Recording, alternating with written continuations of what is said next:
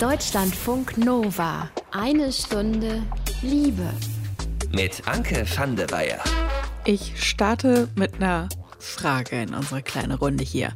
Was stellt ihr euch vor, wenn ihr an Sex denkt? Also an den Akt des Geschlechtsverkehrs. Ich kann mir vorstellen, dass vielen von euch erstmal Penetrationssex einfällt, was gar nicht verwunderlich ist, weil wir in einer Welt immer noch leben und unterwegs sind, in der Penis in Vagina, also penetrativer Sex, quasi immer noch so als der Sex gilt. Wenn man da jetzt mal so ein bisschen länger als zwei Minuten drüber nachdenkt, dann wird natürlich sehr schnell klar, dass es gar nicht den einen Sex gibt und dass natürlich Penetrationssex nicht der einzige echte wahre Sex ist. Aber trotzdem ist diese Vorstellung so tief in uns verankert, dass es eine ganze Weile dauert, bis quasi dieser Reflex weg ist, dass man bei Sex erstmal an Penetration denkt. Und genau das ist in dieser Episode ein ganz zentrales Thema.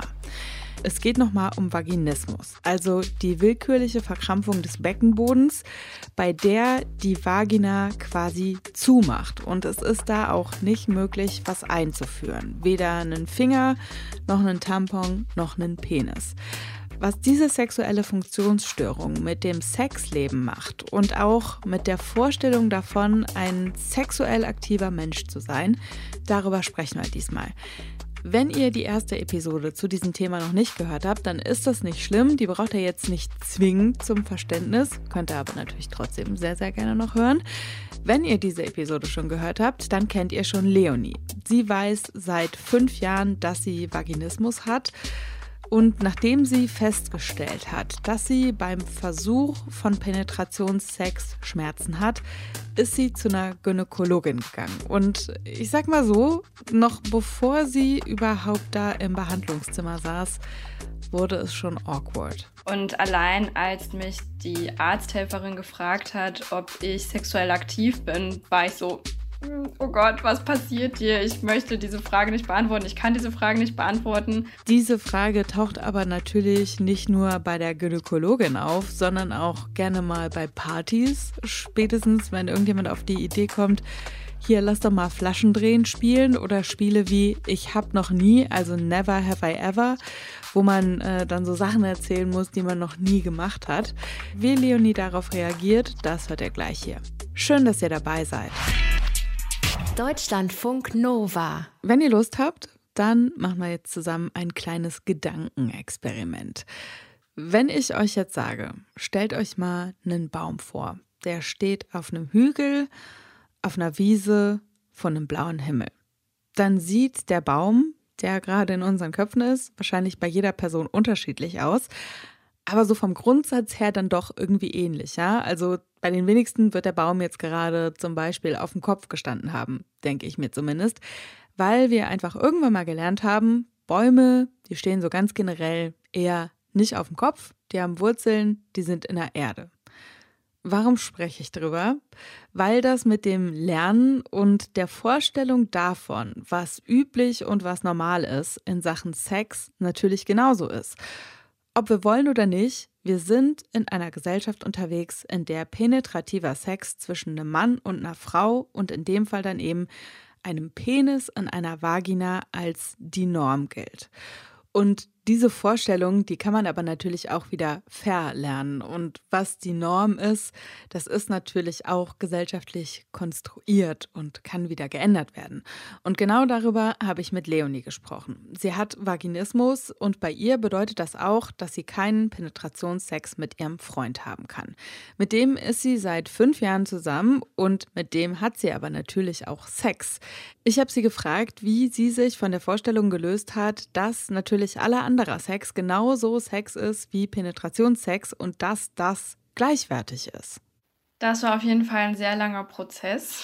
Also, weil ähm, am Anfang, als ich so gemerkt habe, okay, da ist irgendwie was und auch als ich dann wusste, dass es Vaginismus, hatte ich immer noch das Gefühl, ich bin eine Jungfrau und habe mich auch selber irgendwie so definiert. Und das ist was, was auch lange gebraucht hat, um das abzulegen. Also, ich habe mich auch letztens so mit anderen Betroffenen in meiner Selbsthilfegruppe zum Beispiel über dieses Thema unterhalten und es war auch so, dass für uns alle der totale Horror war, wenn man auf irgendeiner WG-Party Ich hab noch nie gespielt hat, weil wir so alle dieses Gefühl hatten, ja, wir sind ja noch Jungfrau und jetzt haben wir gar keine lustige oder spannende Geschichte zu erzählen hier.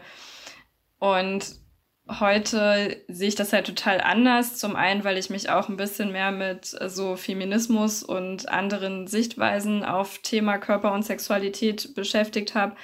Aber zum anderen auch, weil ich irgendwie also ich war ja, als ich es bemerkt habe in einer Beziehung, jetzt bin ich in einer anderen Beziehung und ich hatte immer trotzdem Sex und habe auch viele Sachen ausprobiert und würde es mittlerweile einfach lächerlich finden, dieses Wort für mich zu benutzen oder mich so zu definieren.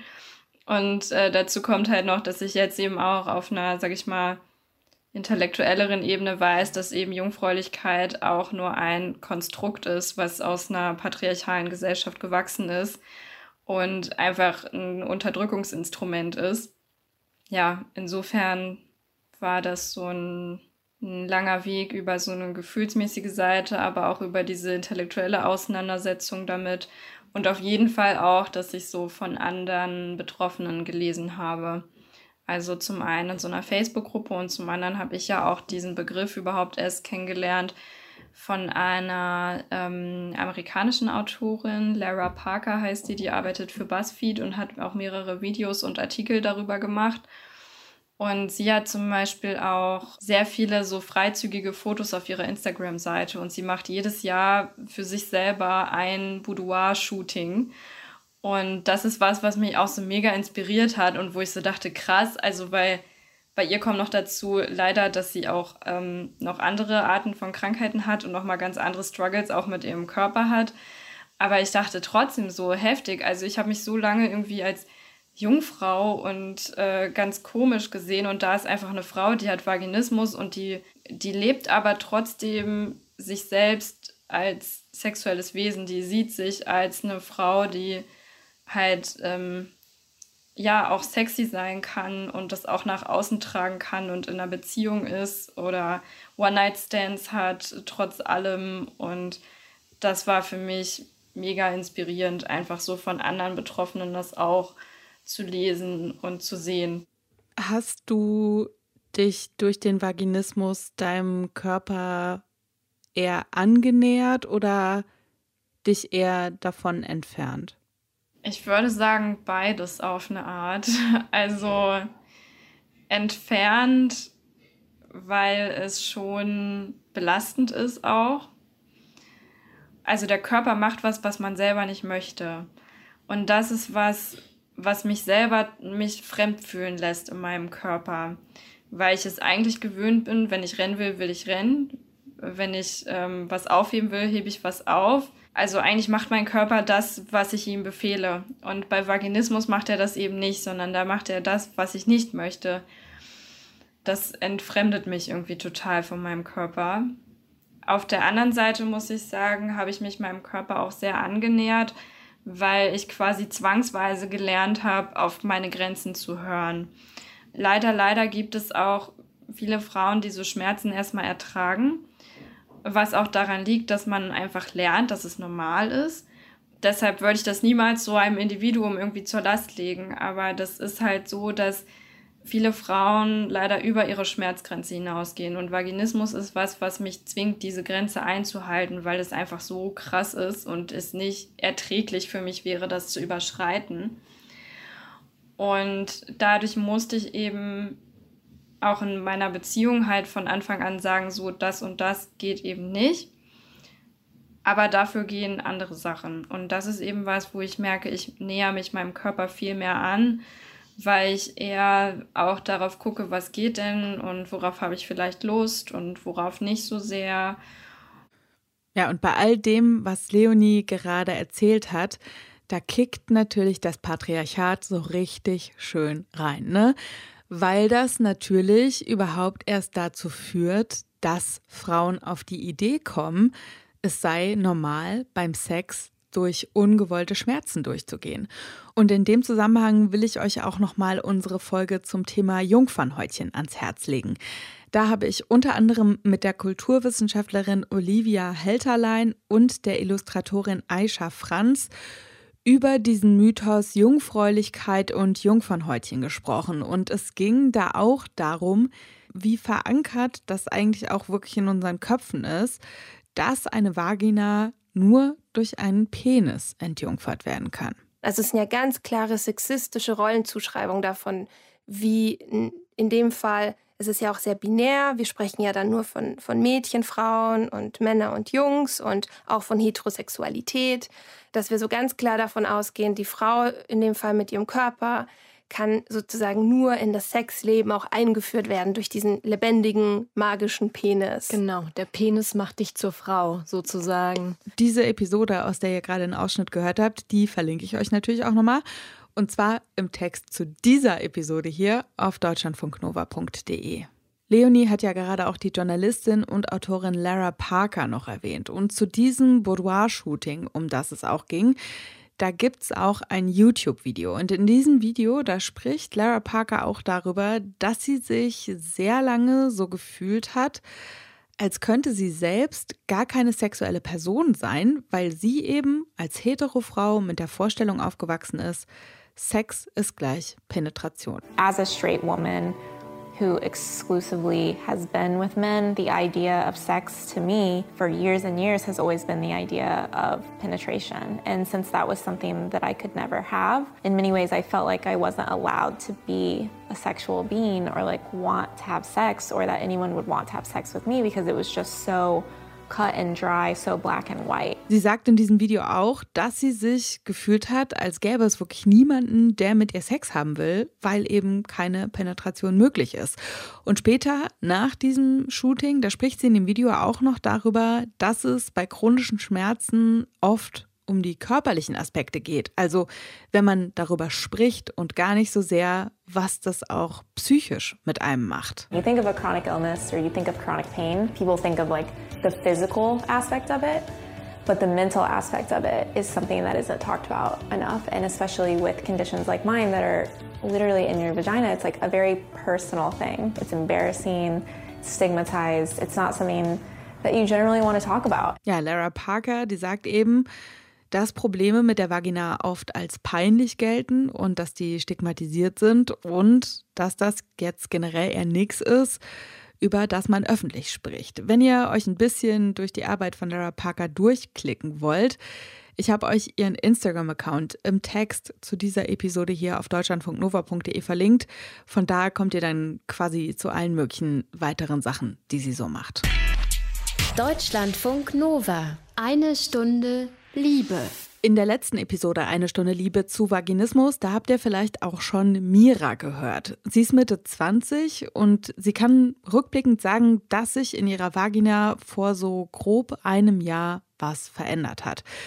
So richtig bewusst geworden ist ihr das durch Schmerzen beim Penetrationssex. Und vor ein paar Wochen war sie dann das erste Mal deswegen bei einer Ärztin, aber sie hat noch keine klare Diagnose. Also es ist bei ihr noch nicht ganz klar, ob sie jetzt Vaginismus hat oder eine andere Funktionsstörung, wie zum Beispiel Dyspareunie. Bei Mira war es auf jeden Fall bisher so, die eine Person, die hat zu ihr gesagt, das ist psychologisch, lassen Sie das mal von einem Psychologen, einer Psychologin angucken. So, und die Person, die sich das psychologisch angucken sollte, die hat dann aber gesagt, damit müssen Sie in die Gynäkologie. Das ist was Körperliches.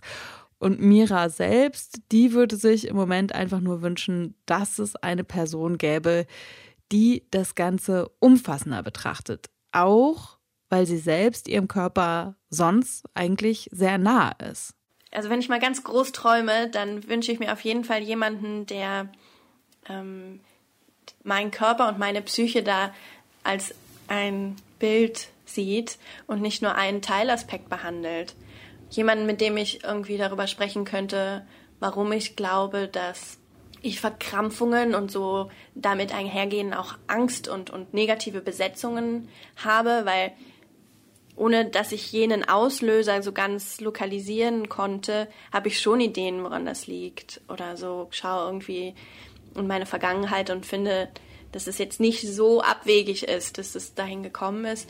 Und ich würde mir auch wirklich wünschen, so Körperarbeit machen zu können. Also ähm, ob das jetzt irgendwie osteopathisch oder so, ähm, ich habe da viel gute Erfahrung auch gemacht, weil ich ähm, eine Tanzausbildung früher gemacht habe, so mit ähm, ja, körperlichen Techniken, auch das, das.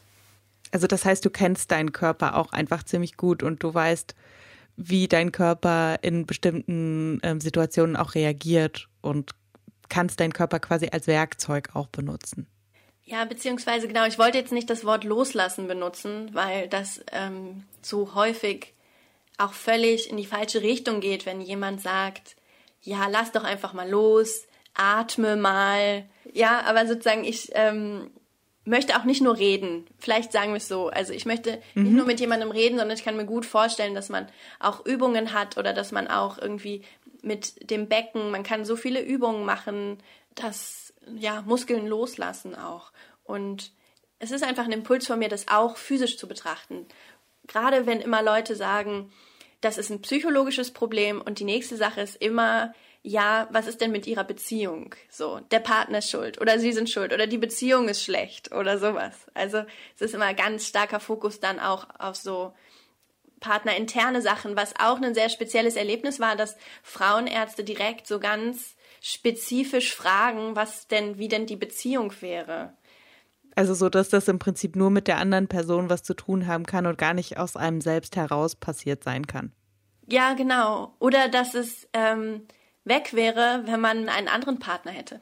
Das ähm, klang schon so ein bisschen durch. Und also eine Frauenärztin hat es auch so gesagt, so dieses Ja, was ich eine abwegige Idee fand erstmal. Aber ja.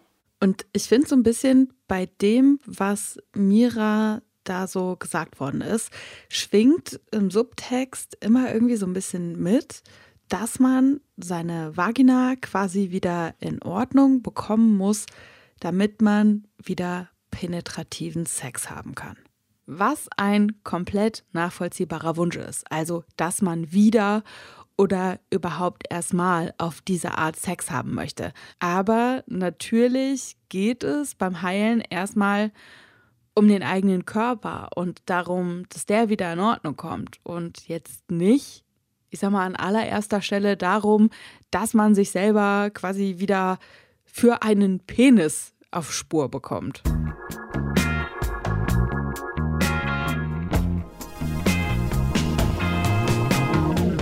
Als ich mit Mira und Leonie über ihren Vaginismus gesprochen habe und auch bei meinen Recherchen zu diesem Thema, da bin ich immer wieder über einen bestimmten Punkt gestolpert. Also es kann tatsächlich, und das habt ihr ja vielleicht auch schon mitbekommen jetzt in dieser oder der letzten Episode zu diesem Thema, es kann sehr lange dauern, bis man überhaupt erstmal eine klare Diagnose hat. Also, dass man safe weiß, was ist eigentlich los.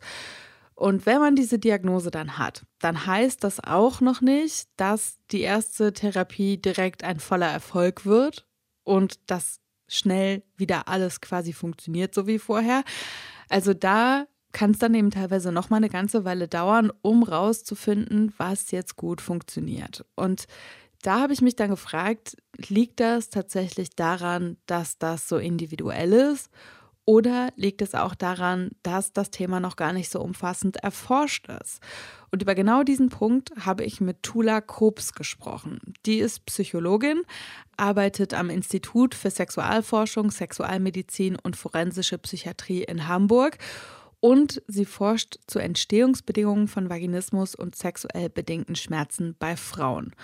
Und sie hat mir erklärt, dass das mit der langen Dauer, die es manchmal braucht, zum einen an der mangelnden Verbreitung von Wissen über dieses ganze Thema liegen kann, dass sich da aber auch immerhin was tut, also dass es immer mehr Expertinnen gibt. Aber sie hat mir auch gesagt, es gibt schon auch noch weitere Gründe warum das so sein könnte, dass das manchmal einfach so sehr lange dauert alles. Gleichzeitig gibt es aber eben auch gesellschaftliche Faktoren, die dazu beitragen, dass es den Frauen in gewisser Weise auch nicht abgenommen wird, dass die Problematik sich so darstellt, wie sie es berichten. Das kann zusammenhängen mit dem Stigma, das viele psychische Erkrankungen tragen, dass es den Menschen als eine Art Unwille ausgelegt wird. Man müsste sich doch nur mal zusammenreißen, dann ging es schon. Oder wahlweise auch entspannen, ne? Genau, genau. Dieses Vorurteil ist dann ja auch ein immer noch häufig herangezogenes über Frauen im Besonderen, also die hysterische Frau, die gerne mal eine Szene macht oder aus einer Maus einen Elefanten aber auch ganz speziell auf Sexualität bezogen gibt es gesellschaftliche Normen, die Einfluss darauf nehmen, wie die Beschwerden wahrgenommen werden. Frauen wird zum Beispiel noch oft die Rolle der sogenannten Gatekeeper zugeschrieben, also diejenigen, die, wenn überhaupt, nur widerstrebend Geschlechtsverkehr zulassen, diesen aber nicht aktiv wünschen oder initiieren. Und in dieser Sichtweise wäre es also in Anführungsstrichen normales geschlechtertypisches Verhalten von Frauen, Geschlechtsverkehr abzuwehren. Und wenn die Frauen mit solchen Vorstellungen konfrontiert sind, kann es natürlich schwer sein, sich Gehör zu verschaffen. Außerdem schrecken viele TherapeutInnen vor dem Thema Sexualität zurück und fühlen sich verunsichert, weil sie keine spezielle Qualifikation dafür erworben haben obwohl die Konflikte hinter einer sexuellen Problematik sich meist auch in anderen Lebensbereichen wiederfinden lassen und sie mit genau diesen schon tagtäglich zu tun haben. Aber es ist eben auch das Sprechen über Sexualität, das ungewohnt ist und letztendlich auch ein bisschen Übung manchmal braucht. Als wir im Vorfeld uns über das Thema unterhalten haben, da haben Sie mir schon gesagt, dass ein Problem bei vielen Therapien ist, dass es im Prinzip nicht um das Erleben geht, sondern dass es im Prinzip um die Behebung eines Fehlers geht. Also, dass es im Prinzip darum geht, dass man zum Beispiel wieder penetrativen Sex haben kann. Was ist da Ihrer Meinung nach das große Problem mit?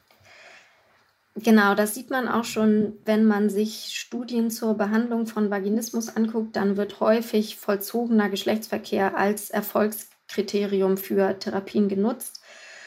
Und das ist deshalb etwas unglücklich, weil es den Fokus auf Geschlechtsverkehr beibehält, der gesellschaftlich ohnehin schon besteht. Also von Frauen mit Vaginismus hört man häufig, dass sie sich dadurch belastet fühlen, dass sie sich nicht als vollwertige Frau fühlen oder dass sie sich nicht vorstellen können, dass ihr Partner die Beziehung ohne Geschlechtsverkehr langfristig wird fortsetzen wollen. Und darin spiegelt sich ja schon wieder, wie viel Wichtigkeit dem Geschlechtsverkehr kulturell beigemessen wird. Und dass im Prinzip auch nur penetrativer Sex als Geschlechtsverkehr überhaupt gelesen wird. Genau, dass das eigentlich gleichgesetzt wird. Also Sex haben bedeutet eigentlich Geschlechtsverkehr haben im allgemeinen Verständnis. Genau, und dass die Frauen eben total unter Druck stehen, diesem Bild von sexueller Normalität zu entsprechen, in dem alle Geschlechtsverkehr wollen und alle ihn auch haben. Und wenn man jetzt mal annimmt, dass ein Vaginismus auch eine Funktion im Sinne eines Schutzes hat, dass also möglicherweise Geschlechtsverkehr als bedrohlich oder dieser Druck als zu groß erlebt wird, dann sollte eine Therapie nicht einfach nur gemäß diesem Credo, worüber wir gerade sprachen, also echter Sex muss Geschlechtsverkehr sein, darauf fokussieren, diesen wieder möglich zu machen, denn möglicherweise wiederholt sich dann in der Therapie auch das Grundproblem, weswegen die Frauen überhaupt kommen. Vielmehr sollte es auch Fragen in der Therapie danach geben, wo die eigenen ganz persönlichen Grenzen liegen, was eigene Bedürfnisse und Wünsche in der Sexualität sind, so dass am Ende einer Therapie vielleicht weniger steht, wieder Sex wie mutmaßlich ja auch jede und jeder andere haben zu können, sondern für sich einen Weg zu befriedigender Sexualität gefunden zu haben, wie auch immer die dann aussieht. Und allein die Entlastung dadurch, dass Geschlechtsverkehr nicht erzwungen wird, schafft ja überhaupt erst die Bedingungen dafür, dass Frauen für sich herausfinden können, ob und unter welchen Bedingungen sie Geschlechtsverkehr wünschen. Und dafür muss die Therapie aber eben auch wirklich wie man so schön sagt, ergebnisoffen sein. Und das hängt natürlich dann auch wieder von der Einstellung der Behandelnden ab. Also was haben die eigentlich für eine Vorstellung davon, was muss? Und vor allen Dingen diesen letzten Punkt, dass eine Therapie ergebnisoffen sein sollte, stelle ich mir wirklich super schwierig vor. Also so ein bisschen so, als würde einem jemand sagen, denke jetzt nicht an pinken Elefanten und natürlich haben wir gerade alle an pinke Elefanten gedacht. Aber natürlich ist so eine Therapie natürlich auch deutlich tiefergehender, auch zeitlich gesehen, als äh, meine kleinen Assoziationsketten hier. Also da ist man dann schon ein bisschen oder ein bisschen mehr in Sachen Deepness unterwegs. Deutschlandfunk Nova. Eine Stunde Liebe. Wenn ihr schon mal länger als so zehn Minuten auf Instagram unterwegs wart und wenn ihr euch da so Profile angeguckt habt von den, ich sag jetzt mal, Standard-InfluencerInnen, dann habt ihr vielleicht auch festgestellt, die sehen irgendwie alle ziemlich gleich aus. Das kann natürlich an Filtern liegen, die man sich da übers Gesicht knallen kann und die alles so ein bisschen glatter und vorteilhafter bügeln. Das kann aber natürlich auch an kosmetischen Eingriffen liegen. Filler sind da zum Beispiel so ein Thema mit Hyaluronsäure. Ein anderer Klassiker, Botox. Da sieht man ziemlich schnell, wenn es zu viel war und die Leute plötzlich keine Mimik mehr haben. Botox ist ein Nervengift, das quasi die Kommunikation zwischen Nerven und Muskeln stoppt. Was am Ende heißt, die Muskeln entspannen sich. Und ihr könnt vielleicht schon ahnen, wo es hingeht. Botox hat wegen dieser Schönheitseingriffe und vor allen Dingen wegen der potenziellen Überdosierung, bei der man dann keine Mimik mehr hat, einen ziemlich zweifelhaften Ruf, kann aber natürlich auch medizinisch eingesetzt werden, das Ganze. Bei Migräne zum Beispiel und auch bei Vaginismus. Dabei wird Botox an mehreren Stellen in den Ringmuskel am Eingang der Vagina reingespritzt in den Beckenboden oder in beides. Und das kann dann eben dazu führen, dass der Beckenboden sich für ungefähr ein halbes Jahr lang nicht mehr verkrampfen kann. Und die Zeit, die kann man dann eben auch dazu nutzen, das Schmerzgedächtnis der Vagina quasi neu zu programmieren. Diese Methode, die wird im Netz auch gerne mal so als schnelle Lösung zur Behandlung von Vaginismus angeboten. Also so nach dem Motto, hier innerhalb von 30 Minuten sind Sie dieses Thema los. Diese Angebote, die sind natürlich oft eher so ein bisschen shady, auch von der ganzen Anmutung her. Und es bleibt dann natürlich einfach auch die Frage, finde ich, behandelt man da wirklich den Vaginismus? Also geht man die Ursache an oder stoppt man nur die Symptome für eine Zeit? Trotzdem kann das aber natürlich eine Lösung sein, diese Botox-Behandlung. Leonie hat sich letztlich dafür entschieden, das mit dem Botox auszuprobieren. Den finalen Schubser, den hat sie bekommen, als sie bei einer Untersuchung wegen des Verdachts auf Endometriose sowieso eine Vollnarkose hatte und ihre Gynäkologin, die hat ihr dann gesagt, hey, wenn die Narkose eh schon da ist, dann kann man auch eine gynäkologische Untersuchung in der Vagina machen. Also diese Kontrolluntersuchung mit dem Spekulum, die eben bei Leonie wegen des Vaginismus nicht möglich ist das fand Leonie eigentlich auch eine wirklich gute Idee. Ich fand das total gut, weil äh, generell klingt das ja total logisch, sich unter Narkose untersuchen zu lassen, wenn es anders nicht geht. Und ich wollte das auch, um selber so ein bisschen eine Sicherheit zu haben, dass da nicht irgendwas ist, was da nicht sein soll. Und das Ergebnis von dieser Untersuchung war, dass beim Ultraschall nichts gefunden wurde, was erstmal gut ist.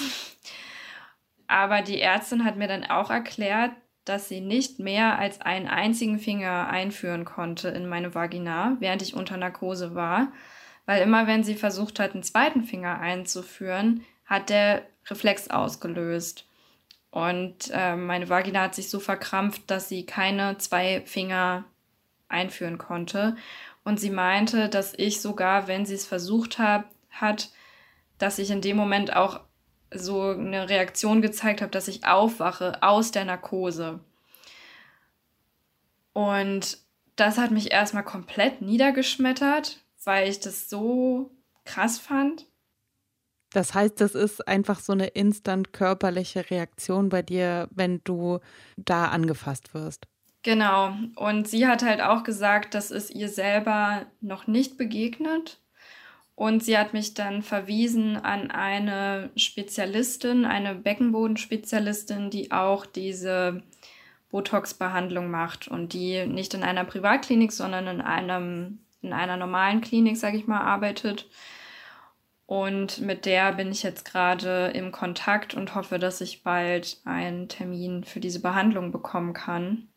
Was ähm, sind so deine ähm, weiteren größeren oder kleineren Ziele in Sachen Vaginismus? Also was erhoffst du dir davon? Oder sagst du im Prinzip, ich habe gar kein Ziel und was passiert, ist passiert?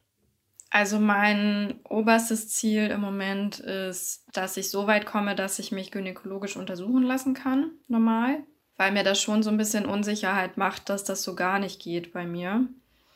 Und dann ist es für mich auch ein Ziel, penetrativen Sex haben zu können, weil ich das halt auch können möchte und ähm, zum Beispiel bei, bei mir ist es halt auch so, dadurch, dass dieser Reflex auch so krass ist, ist es manchmal auch schon schmerzhaft, wenn jemand Fremdes den Eingang der Vagina von außen berührt. Und das ist halt was, wo man eben beim Sex auch sehr aufpassen muss. Mein Freund weiß das und er achtet da auch drauf, aber trotzdem gerate ich schnell in so eine Beobachterinnenposition, dass ich irgendwie denke so, oh, jetzt ist er da voll in der Nähe und das fühlt sich jetzt gut an, aber wenn er noch ein bisschen weiter runter geht, dann wird es richtig übel.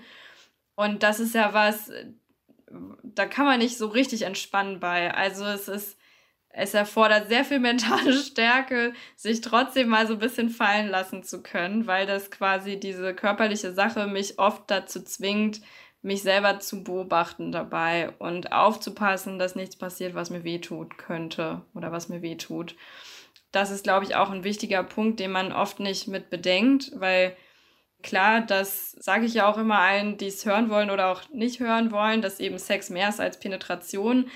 Aber trotzdem ist es halt was, was ich einfach können möchte und ähm, was auch eben dafür sorgt, dass ich nicht mehr diese Vorsicht haben muss, sondern dass ich mich auch mal wirklich komplett fallen lassen kann äh, wenn ich mit einer anderen Person zusammen bin. Und ähm, deshalb, ähm, genau, ist das auch ein, eins meiner Ziele.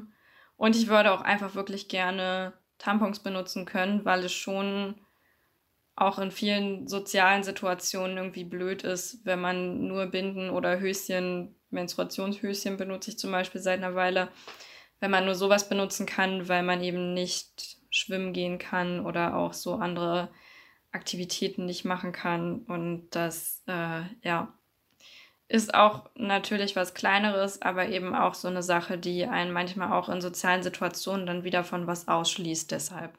Und seitdem wir gesprochen haben, hat Leonie diese Botox-Behandlung tatsächlich auch schon gehabt. Äh, darüber schreibt sie auch auf ihrem Instagram-Kanal. Der heißt vaginismus.hilfe. Den habe ich euch auch nochmal auf deutschlandfunknova.de im Text zu dieser Episode verlinkt.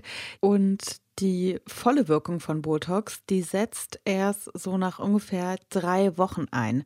Also wie genau die Wirkung bei ihr ist, das weiß Leonie jetzt noch nicht, aber sie schreibt auf ihrem Instagram-Kanal auf jeden Fall schon mal, dass ihre Erfahrungen in der Klinik sehr angenehm waren.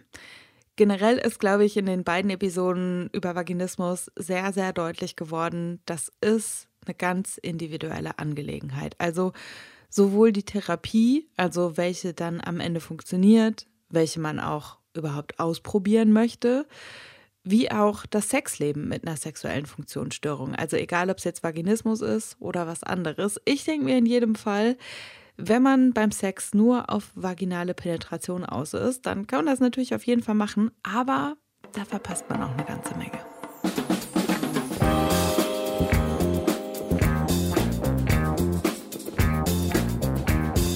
In unserem Liebestagebuch kommt diese Woche ein Mann zu Wort. Jan, den kennt er schon, der erzählt euch hier bei Eine Stunde Liebe regelmäßig von der Beziehung zu seinem Ex-Freund Jonas. Und Jan sagt selbst, das war eine seiner intensivsten Beziehungen ever.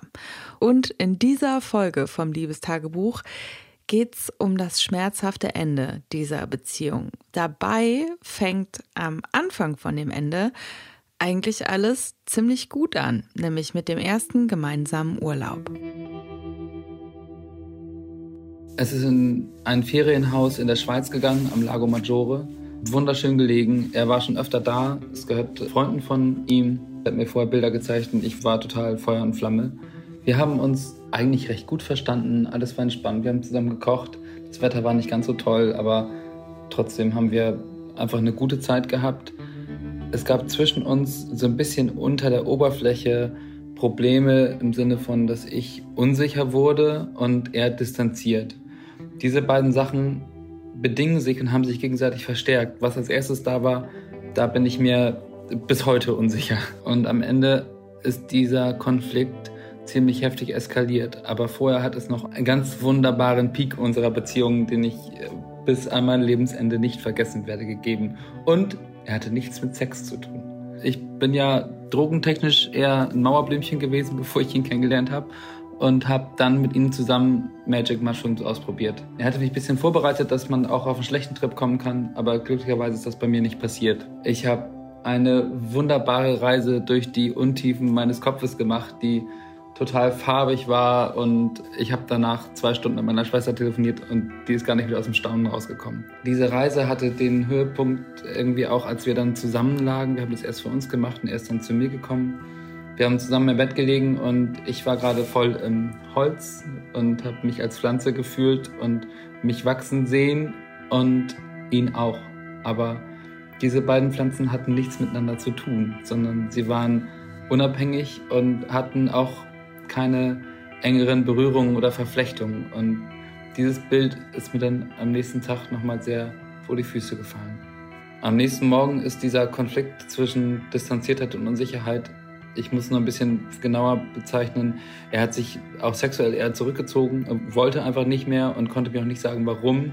Und ich wurde damit immer unsicherer, was ich noch darf und was ich nicht darf. Dabei kam an diesem Morgen dann einfach raus, dass ich auch fragte, wie soll das denn funktionieren? Und seine Antwort war gar nicht und wir müssen uns trennen.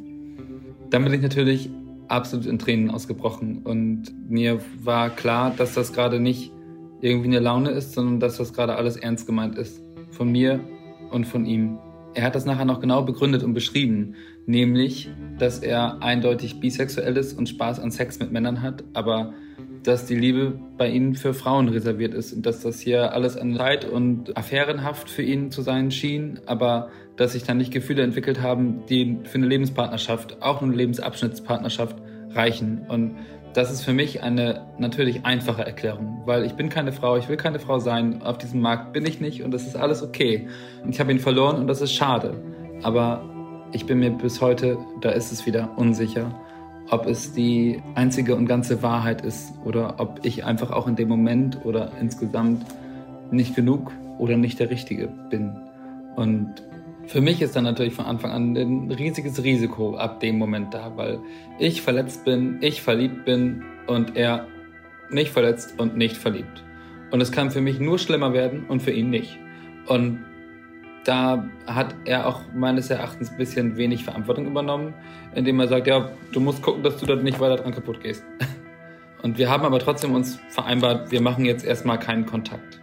Die Rückreise spielte sich zwei Tage vor Weihnachten ab.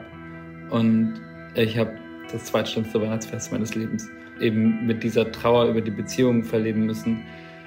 Wenn man den Heiligabend als Weihnachtsfest bezeichnet, weil am ersten Weihnachtstag haben wir uns getroffen, hatten auch wieder Sex und das hat aber am Ende kein gutes Ende genommen.